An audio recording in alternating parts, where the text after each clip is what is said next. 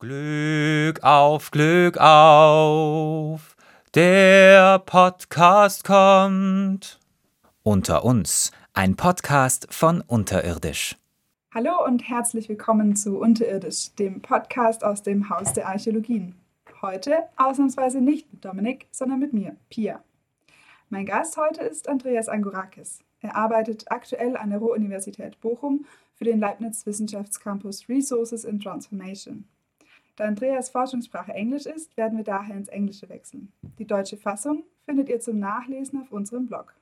Hello and a very warm welcome, Andreas. I'm glad you're here with us today.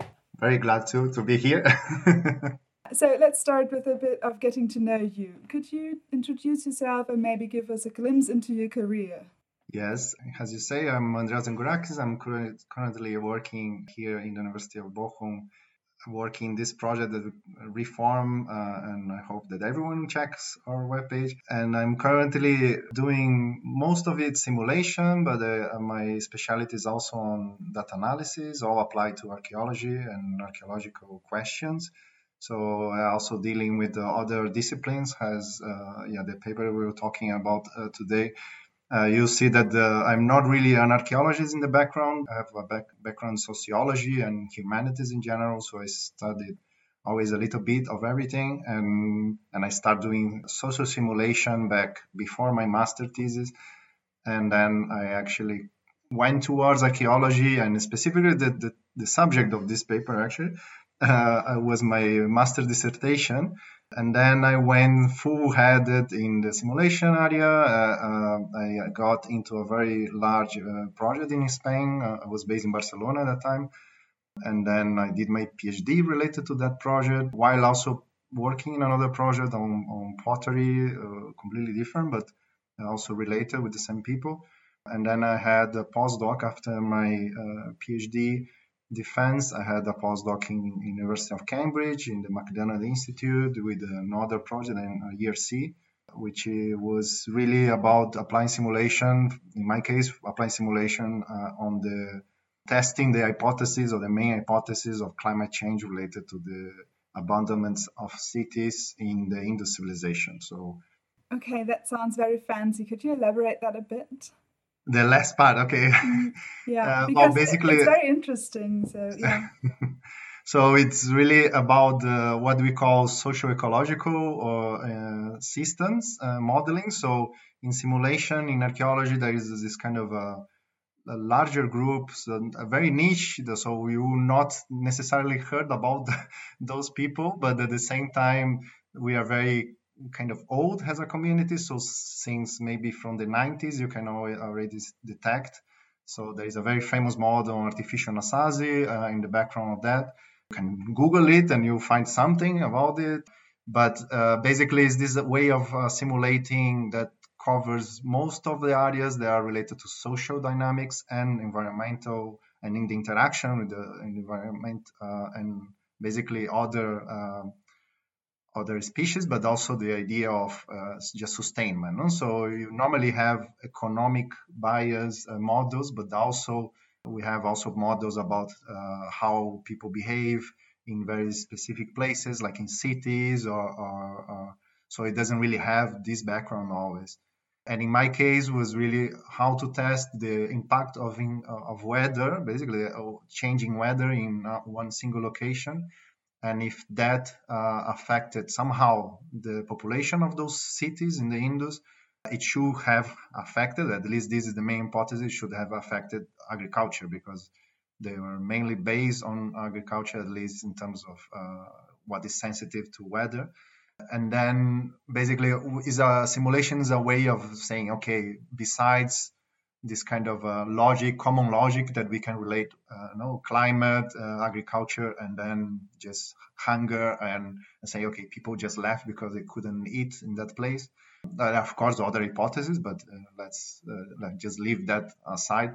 But the yeah, the basic idea is that besides having this kind of general logic of a model, the implementation and the simulation is basically true. It's a way of having the different scenarios of those uh, of, of, those factors. No? So you really study implications of the logic that you are uh, modeling, and and in, this, in that case, we're still working on that model actually, but uh, it already published a couple of papers, and the last one was in back in March, and was really you see the paper and won't say that it's really archaeology because it's more i had to delve into completely into agriculture. So i started contacting agronomists and people related to soils people related to weather.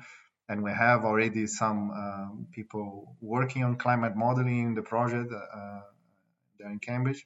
But the yeah the whole thing is actually that a lot of work is done into looking into things that you have very little idea of and you need to model somehow. So yeah. Wow very cool. Very interesting. So your research focus is mainly the modeling part. What is the interesting thing for you? So why do you modeling? What's your intrinsic motivation?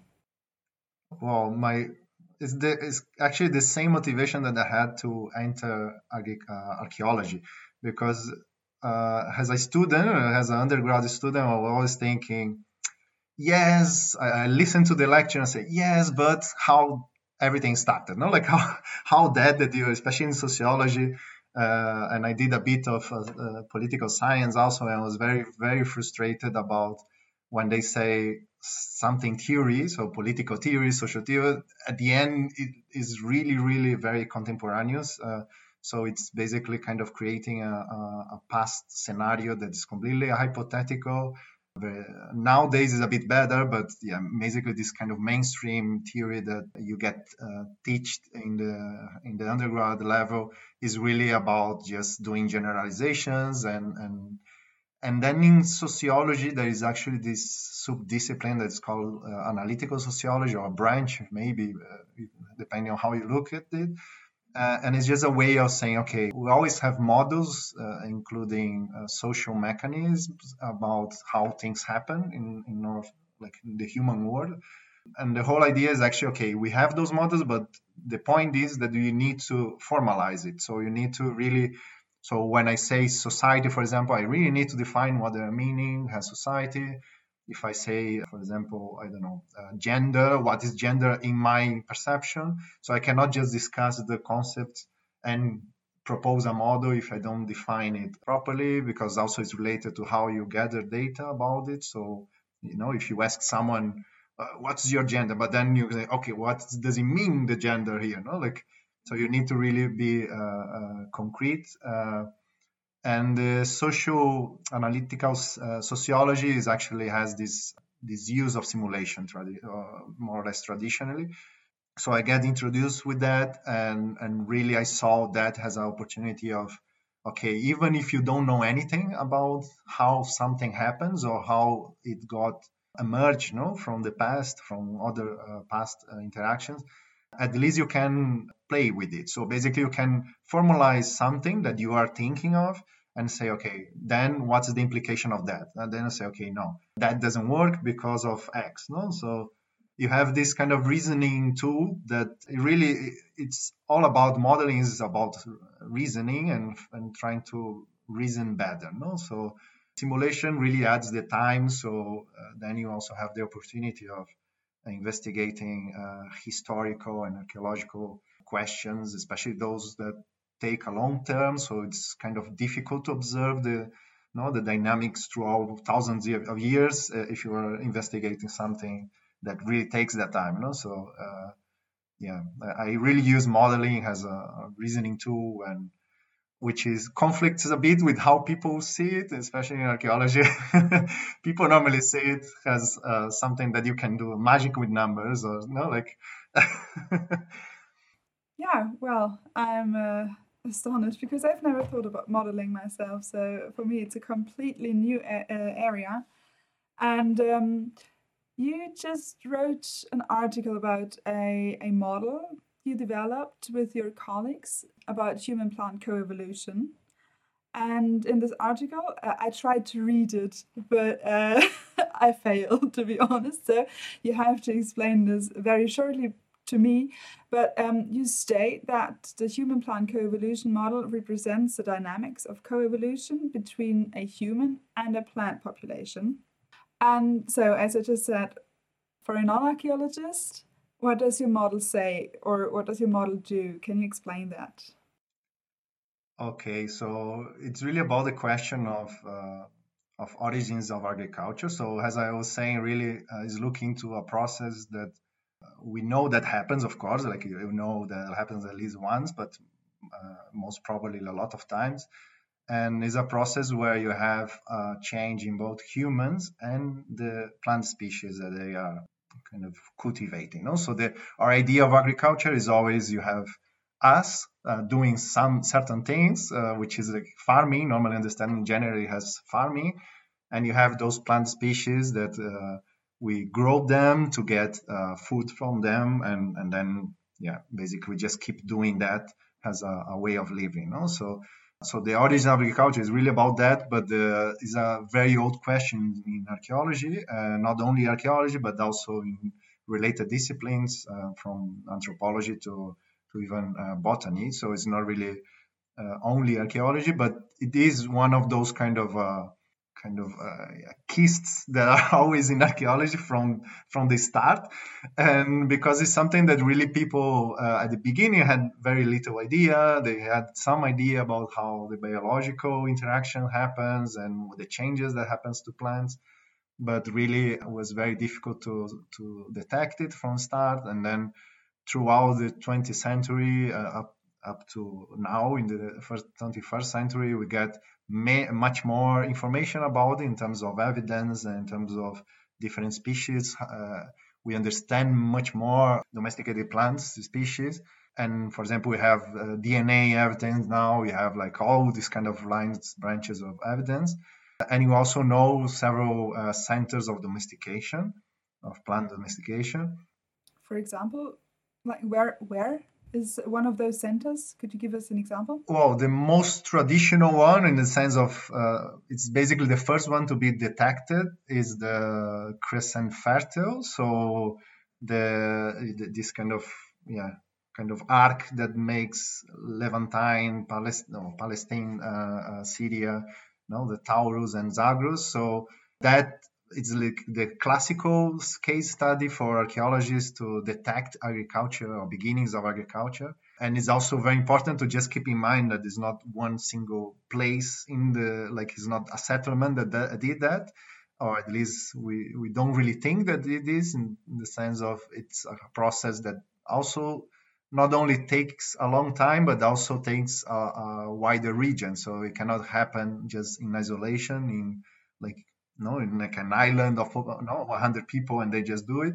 But the whole approach to it is already understanding right now, at least, that it's not really about someone just changing the way of behavior, but it's actually a more wider pattern. So you really need a kind of critical population mass to change towards farming. So one uh, center is this one, and the best studied, the most documented in terms of archaeology. But you also have uh, in Americas at least a couple of them. So you of course have, if you just think about the most common crops that you have right now that people actually eat every day, and then you kind of understand that yeah, at least the principal ones are. Uh, coming from those centers. So you have the potatoes and the maize, corn. They are really very important crops right now, and they both came from different places in, in, in Americas. And also you have uh, uh, southern China. Uh, rice is probably even probably docu- the, domesticated twice uh, with two different types of rice in two different places in Asia. But uh, also you have all kinds of fruits and um, and other uh, crops actually coming from Indonesia and, and south southeastern Asia. Uh, so there are tropical centers of domestication, which is kind of contrasting with the ones in Near East and, and Mexico and, and, and even Peru, because those places, what they really have in common is this kind of a pressure for dryness. No? So basically, it's a very dry regions, and at least traditionally, one of the big factors that archaeologists thought uh, that push people towards farming is this: is basically the, the you have a, a, specific environment that kind of gives you this option as a very attractive one in comparison to other things that so but that is an explanation that's kind of not really uh, the mainstream right now but is one of those and that's also a pattern that we have in the differences between plant species no? You have grains on those places and, and in tropical places it's much more roots and, and fruits and, and other kind of plants. Okay never thought about where our grain comes from and how it developed it's such a new thought for me right now so what is new and special about um, your methodology or your results. Could you just sum that up?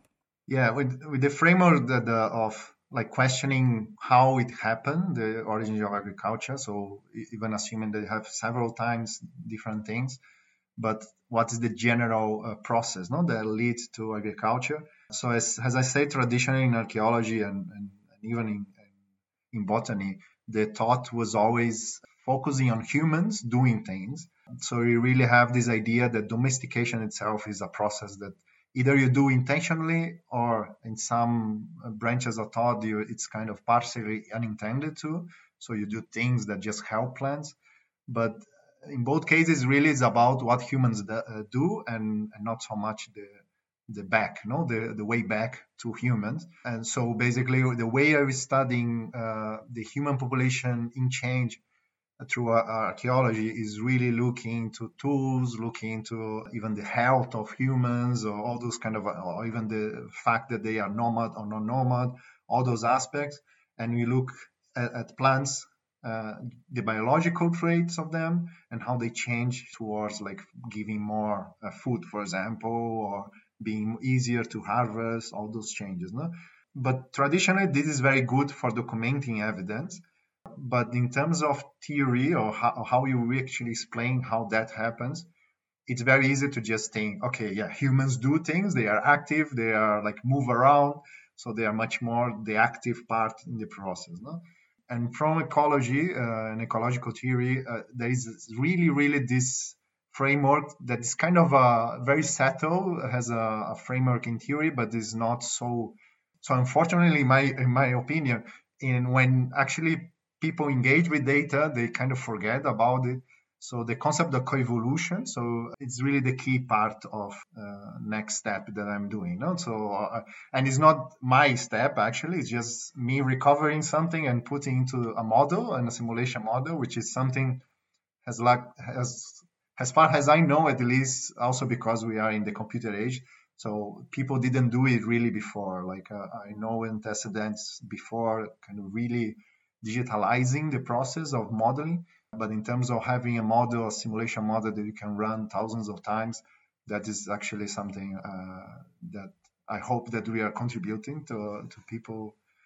But sorry, back back to the co- coevolution concept.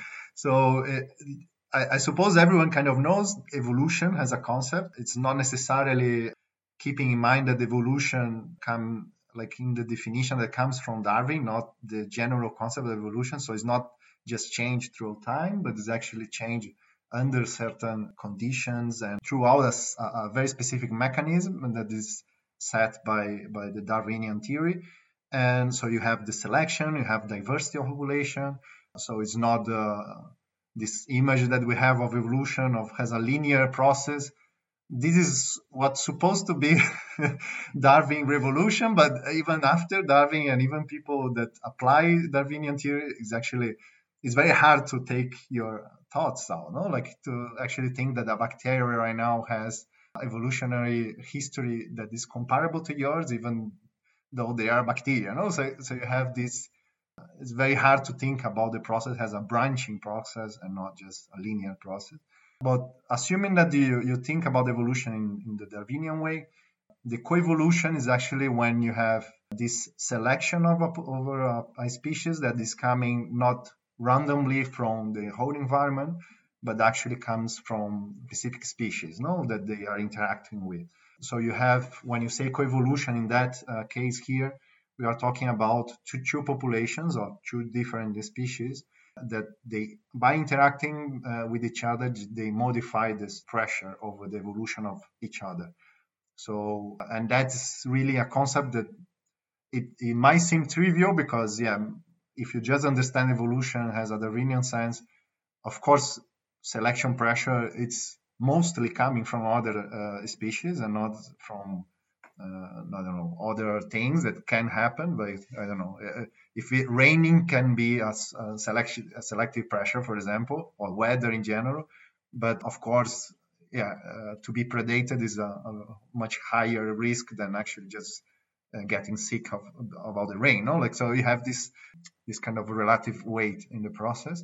So the contribution here is that the approach in origins of agriculture has always focused or tried to to reconstruct the process looking at uh, from the human side so always saying okay why is beneficial to actually domesticate a plant species so they did that instead of that and then there was other branches of theories saying okay but how humans knew uh, really how what what was the implication of domesticating a plant then they start saying okay actually it's because humans normally do something uh, some behaviors, and those behaviors have uh, a positive relation with the plants. So the plants grow easier around settlements. I don't know if maybe you heard this theory in like it's very kind of mainstream in archaeology where you have the dumping site uh, theory of domestication is where you just have groups of people dumping all the organic material in some place and that is ideal for soil fertility and then you have more plants growing there so you have this kind of dynamics. No? So, but all those approaches, they were not really systematizing the, the way you were explaining things. You're just kind of adding factors to it and, and potential mechanisms, but not really structuring in a way that you can say, okay, that led to the origins of agriculture. So here we are trying to do th- just that, although it's really just an abstract model and it's not so assumedly a full model or some case study, for example. But uh, so it, we can go way beyond that model, but it's really just about fixing that idea and, and giving it general framework for for yeah we are thinking here in mostly all species in plant species that can be domesticated so not this uh, not grains not uh, roots only or so trying to kind of cope with all the case studies so the contribution is more in the theory level, but is also thinking that, yeah, it kind of helps uh, understanding this kind of process and human interaction with the environment in general, no, not only the ones that got domesticated. And how did you approach your questions in the beginning? How was the developing process of that model? What were your thoughts? What were your steps? Yeah, that is like a, a long story, but uh, as I mentioned before that uh, this is originally the master thesis uh, that I did for arche- uh, prehistoric archaeology at the time in Barcelona, and that was 2011 or 2011. So yeah, right now uh, more than 10 years.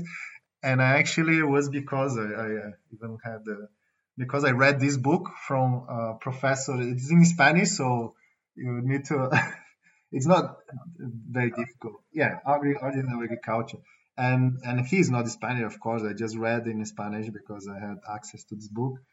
And this book actually uh, was recommended of, uh, by me for uh, during the undergrad stage, still before the masters, by a Canadian archaeologist, and which I really thank because it would kind of change my mind. Was one step further to discover that I could do model and simulations in those subjects. So not going, I don't know, to physics uh, because I like doing models or something, but actually I could try to answer those questions using this approach. And the book itself uh, also helped me to understand better ecology and, and, and, biological theory. And so I, of course, read more things, but uh, this book was actually very uh, useful for me and had this core idea, at least, of the coevolution. Also, that's why I'm saying it's not really my idea to frame it as coevolution. It's something that it's well established.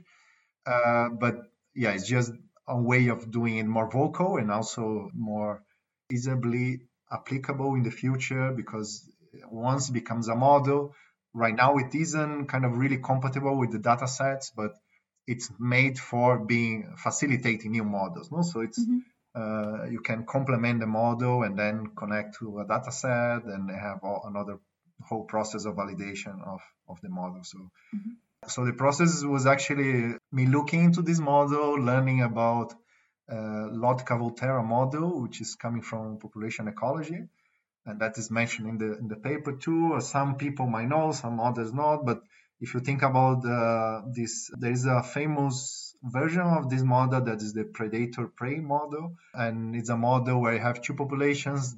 Like one, it can be like wolves and and rabbits, or they have different cases of that. So, and you have the predator species will increase the population, predating over of the prey. The prey will decrease, but then the predator will run out of prey, so they'll be like less uh, likely to get the prey, and then will be decreasing that population. The prey will be increasing. So you have this kind of oscillatory uh, alternation between prey and and, and predator uh, grow, no population grow. So it's just a very specific one, but it became very kind of uh, famous, and, and especially if you if you look into biology curricula, it's very common to for people to know about it. So this is also a very established way of modeling the process, and also was a way of uh, of learning how to do actual math. Uh, so actually writing the equations and solving. So I have uh, at least two or three notebooks full of equations that I was learning while I was learning to do it. Really, uh, I was kind of tuning it, breaking the equations, seeing what is the consequence. But at that time, I was doing most of it manually or uh, with very basic software. I didn't know at that time how to program anything, and yeah, it took some time. And then I did a master thesis. I, I used another software, one called uh, Any AnyLogic, uh, and it's like a commercial software to do simulation uh, and to industrial logistics, for example. So it's very flexible, it's very nice, uh, very visu- visual. So you instead of just looking at results, for example, you can see things moving around and things like that. But then I, I had to stop using it because it's commercial. So I had the license at that time from my professors, but then uh, afterwards, I lost this license. And then I kind of just searched for more people also to be engaged with the model. I found uh, the co-authors of this paper, uh, Marco Madella, Deborah Late, and Jonas is also was at that time a PhD student in the group of Marco. But basically, it was from Marco that was involved in the big project that I was involved doing the PhD. Through him, we start talking. He liked the idea and we started working on that as a side project uh, throughout the whole period. So we couldn't really spend too much time on it because it wasn't part officially of the of any project.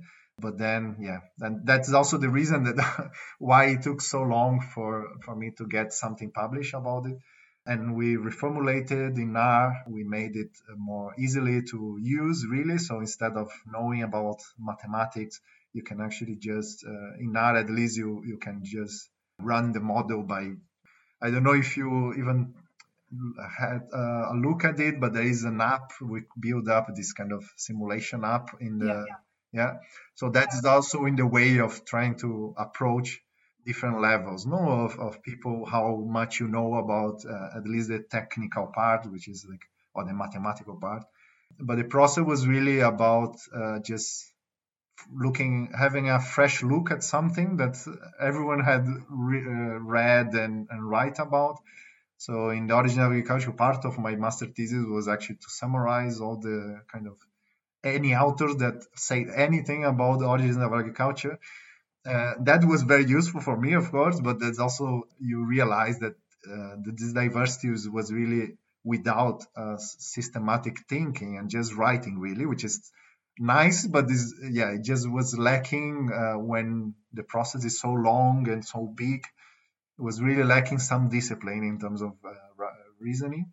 And I was just trying to say, okay, how I can do it using this mathematical approach, and later on also with R, which allows you to analyze and simulate several times, all, all those kind of things. R is a computer language, right? Yes, it's, it's a it's a programming language specialized in, in statistics. So it comes. Now I can give you a bit of history of R. Yes, it always really good comes, for a historian. it's uh because it's not really like uh, Python, Java, all those kind of language or C. Uh, because those languages are more generic and they are really uh, they start as a language to do like larger things, no, if you want, like things that are really computer programs. In R is really the focus is how to facilitate the statistical analysis using uh, a programming language. So if you ever use any kind of statistics without a programming language, you probably use nowadays you can use Excel more easily, for example, to do that. But also you could use uh, this SSS no S SPSS. Yeah, yeah, yeah. yeah. SPSS, yeah. Yeah, there's also PSPP, which is the free version. Okay. But SPSS yeah. is the one. Yeah, I guess we had that. Actually, we had that too in the in my first study. So yeah. Yeah, it's very common to teach mm-hmm. the this software. I had it in sociology also. It was like yes. the the official uh, software to do statistics, and. Uh, and if you ever use all of those, uh, you realize that of course you have always uh, very specific things that you want to do with your data, but R allows you to just kind of customize whatever you do mm-hmm. and really go deep into the details. No? So if you are using a graphical interface, it might be easy to in terms of just looking at it but then you need to remember i don't know to check one box here mm-hmm. to you know uh, modify something open that window and not the other window like you have those kind of problematics that every time you do the same thing you need to remember that and you might get even different results if you if you left some option out or yeah of course assuming that you're not a kind of master of statistics that would never commit this kind of error or. And in R, in any kind of uh, scripting language for statistics, you can you have this advantage that is just writing a piece of text.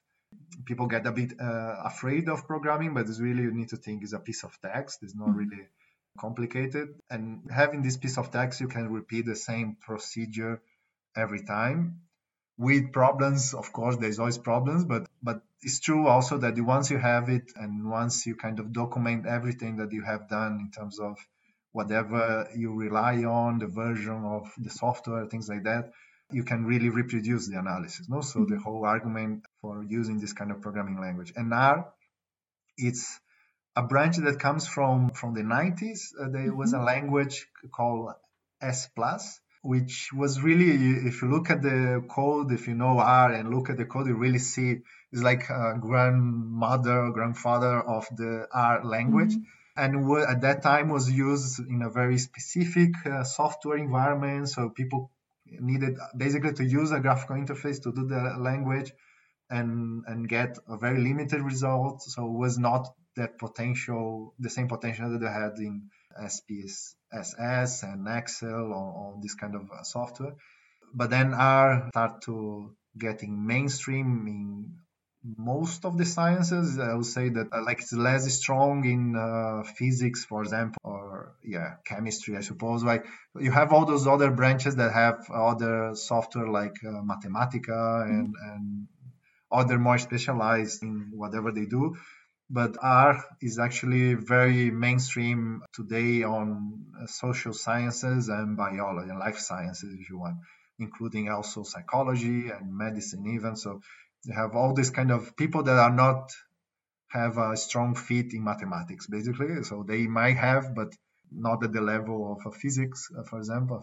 so yeah, I invite everyone that really, yeah, I'm trying to promote the use of R, but it's a learning, a steep learning. Okay, we should do a workshop about R.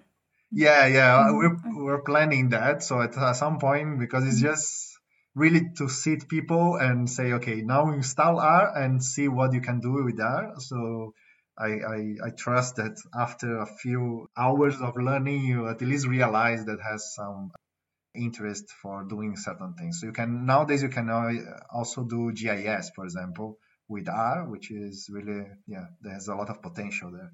And edit ed, web pages, for example. I discovered recently you can actually have a, a design a web page using that. Last question before we close the session. Can your methodology and the things you developed be transferred to other research questions?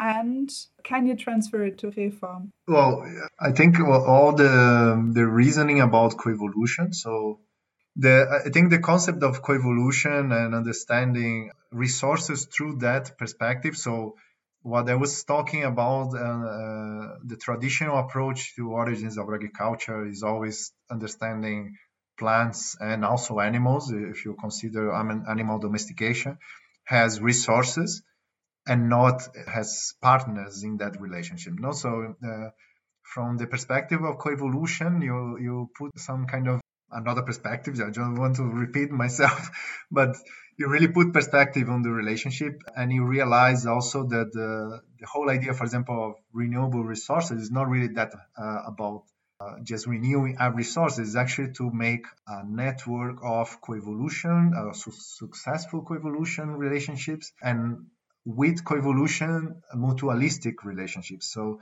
you have species that really benefit from our existence and to be more sustainable you, you really just need to find a way of of creating those relationships and modifying for example relationships that we see doesn't work but we don't want to destroy for example another species when all this kind of biological diversity you know it comes to the table in terms of sustainability of planetary sustainability. I think the key here is just to understand that other species are really never resources in that old sense of, of just we using them and them benefiting us somehow but actually that we are impacting them and the only way of sustaining that relationship is through coevolution and successful coevolution then i say thank you very much Andreas for being here with us today and giving you insights in your uh, models and in your research we hope to see you again soon maybe next year and um, talk about what what new thoughts you've come up with. And yeah, so thank you very much for being here. Thank you for having me. And, and yeah, next year we'll bring in some new modeling uh, to discuss with you guys. That sounds perfect. So thank you and uh, goodbye.